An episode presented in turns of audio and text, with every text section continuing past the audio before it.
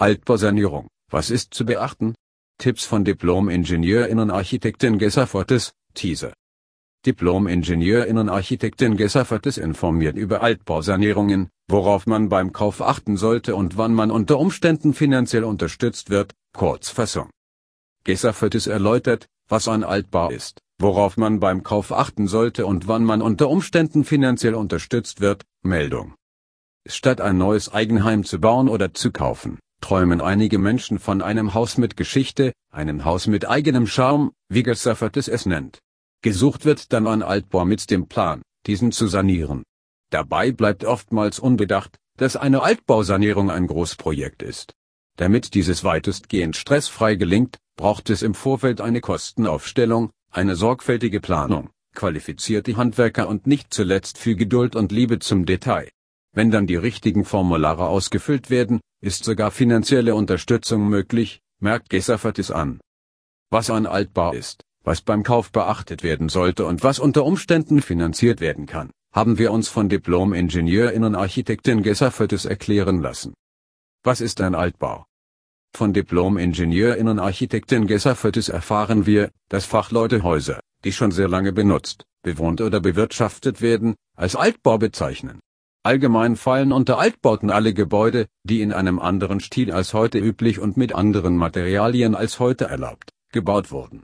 Des Weiteren gilt für diese Häuser, dass ohne Sanierung kein moderner Wohnkomfort möglich ist. Lange Zeit war das Jahr 1949 eine Grenze. Häuser, die davor erbaut wurden, galten automatisch als Altbau. Diese Grenze hat sich in den vergangenen Jahren verschoben. Mittlerweile werden auch Gebäude aus den 1970er Jahren als Altbauten bezeichnet. Was ist beim Kauf eines Altbaus zu beachten? Neben der Lage ist bei Altbauten vor allem der Zustand von Bedeutung. Gesaffertes weist darauf hin, dass nicht selten die Bausubstanz über die Jahre hinweg durch Wind und Witterung Seinflüsse in Mitleidenschaft gezogen wurde. In solchen Fällen ist eine umfangreiche Sanierung oft der letzte Ausweg. Dabei ist heute mehr denn je die Energieeffizienz bei Altbauten ein zentrales Thema. Besonders unsanierte Objekte entsprechen nicht den modernen Anforderungen, erläutert Diplom-Ingenieurinnen-Architektin Gesaffertis verständlich.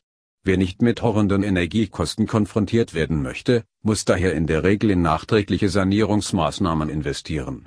Bevor der Kauf eines Altbaus in Erwägung gezogen wird, können allein mithilfe einer Checkliste mögliche Schwachstellen erkennen und begutachten. Hängt das Dach schief oder fehlen Ziegel? Stehen noch alle Mauern? Bröckelt der Putz herunter? Sind Risse in der Fassade zu erkennen? Haben sich Stock, Schimmel oder Wasserflecken an den Wänden oder an den Decken gebildet?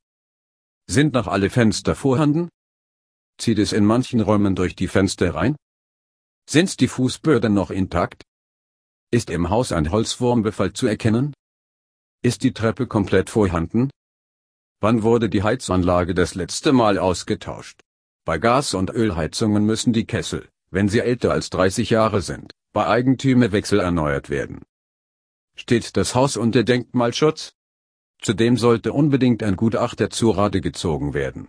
Dieser prüft den allgemeinen Zustand der Immobilie und kontrolliert daneben unter anderem die Tragfähigkeit der Decke, die Fußböden und ob diese erneuert werden müssen, den Zustand der Wasserleitungen und Elektrik, die Dämmung des Hauses und der Rohre, die Tragfähigkeit des Dachstuhls. In Fachwerkhäusern wird der Zustand der Holzbalken kontrolliert. Was kann gefördert werden? Diplom-Ingenieurinnen-Architektin Gesaffertes macht darauf aufmerksam, dass für eine Altbausanierung sowohl Kreditanstalten für einen Wiederaufbau, zum Beispiel die KfW und beim Thema erneuerbare Energien, das Bundesamt für Wirtschaft und Ausfuhrkontrolle befragt werden können. Seit dem 1. Januar 2020 bzw. 24. Januar 2020 gelten zudem neue Regelungen für die Förderung von Sanierungsarbeiten, teilt Gesaffertes mit. Im Rahmen des Klimaschutzprogramms 2030 hat die Bundesregierung beschlossen, generell höhere Beträge für Sanierungsarbeiten zu zahlen. Gefördert werden kann Dämmung der Fassaden und des Daches. Heizungsanlage. Fenster. Diplom-Ingenieurinnen-Architektin Gesaffertes informiert, dass eine weitere Möglichkeit zur Hilfe bei der Altbausanierung eine Förderung über die Wohnungsbauprämie ist.